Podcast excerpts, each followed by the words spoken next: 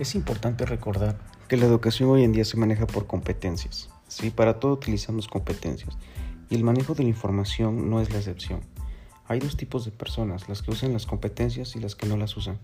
Si tenemos la persona que es competente, que sabe buscar, localizar eh, de fuentes confiables esa información para poder distribuirla o para poder utilizarla a su conveniencia.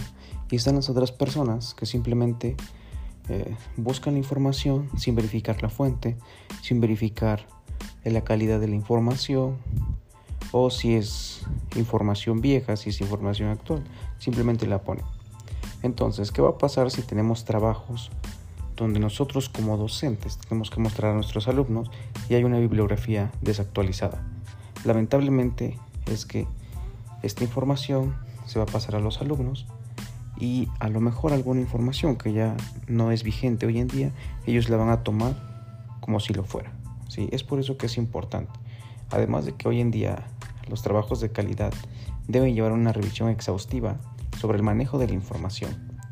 ¿sí? Como todo lo acabo de mencionar se maneja por competencias, es importante que todos, tanto alumnos y docentes, sean competentes en el manejo de dicha información para lograr los objetivos que se proponen a lo largo del curso ya sea para cumplir alguna meta, un objetivo o incluso trabajos de investigación. Un ejemplo, en el centro de trabajo donde yo laboro, eh, hacemos mucha investigación, tenemos trabajos, proyectos pequeños y la información que nos piden debe ser muy actual, de no más de cuatro años eh, de haberse publicado.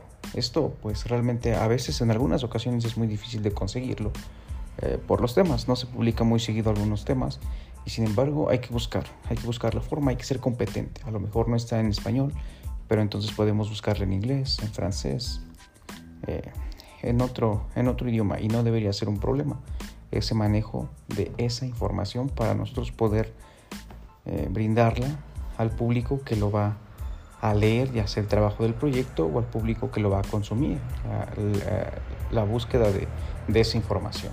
Si entonces quiero concluir en que es muy importante que todos manejemos la información tal cual como debe ser, no a medias, eh, no porque creemos que la manejamos eh, o que nadie se va a dar cuenta. Siempre es importante eh, tenerla en mente, tenerla en cuenta para lograr lo que nosotros pretendemos.